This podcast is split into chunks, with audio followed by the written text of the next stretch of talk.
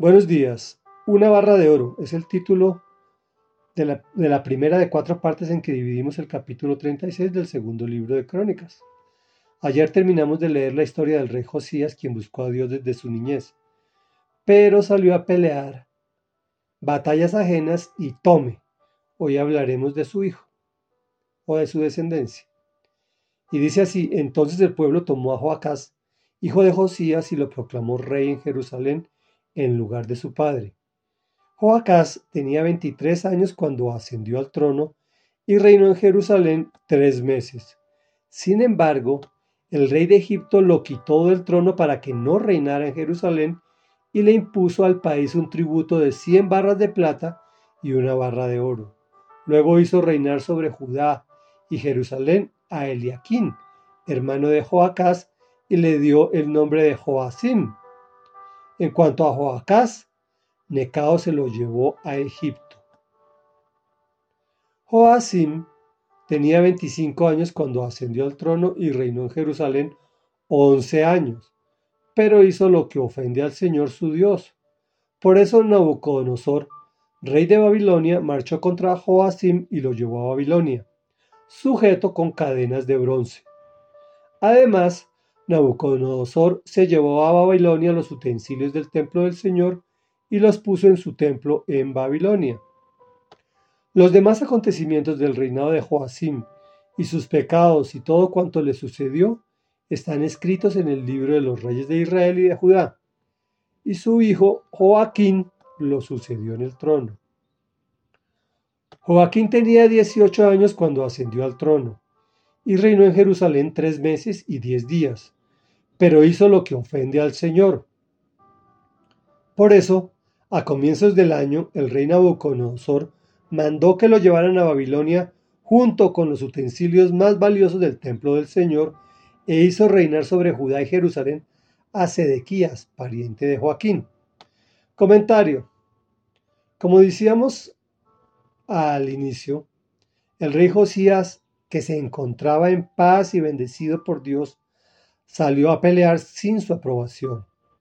Peleó contra Egipto y lo mataron en la batalla. Necao, su rey, por orden del Señor, le había advertido que no venía a pelear contra Judá, pero éste insistió.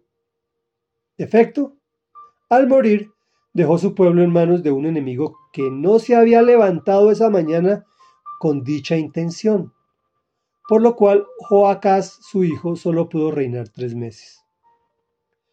¿Cómo sería el nivel de pobreza de Judá al abandonar a Dios, que el tributo fue de tan solo 100 barras de plata y una barra de oro? Recordemos que los tributos eran de toneladas de oro. Y este rey les impuso como como su rey a Eliaquín y le cambió el nombre por un nombre egipcio, Joacim.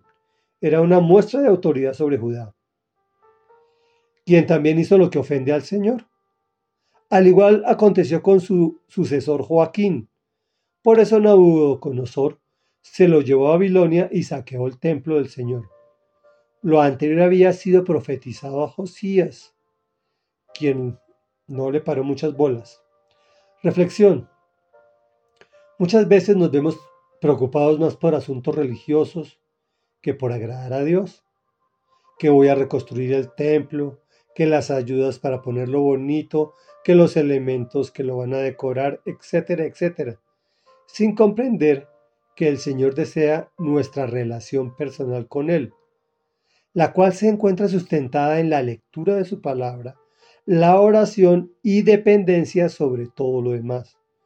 Pero como no obedecemos su palabra, Él se molesta y permite que seamos saqueados y esclavizados para que podamos recapacitar.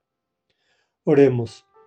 Amado Rey Dios y Padre de la Gloria, hoy venimos ante tu presencia en el nombre de Jesús para rogarte que nos dé sabidurías que nos dé esa sabiduría para saber cuáles son las batallas que debemos pelear y cuáles son las batallas ajenas. No queremos inmiscuirnos en cosas que tú no nos envías, puesto que no queremos quedar esclavizados y a merced del enemigo. Te lo rogamos en el nombre poderoso de Jesús. Amén y amén.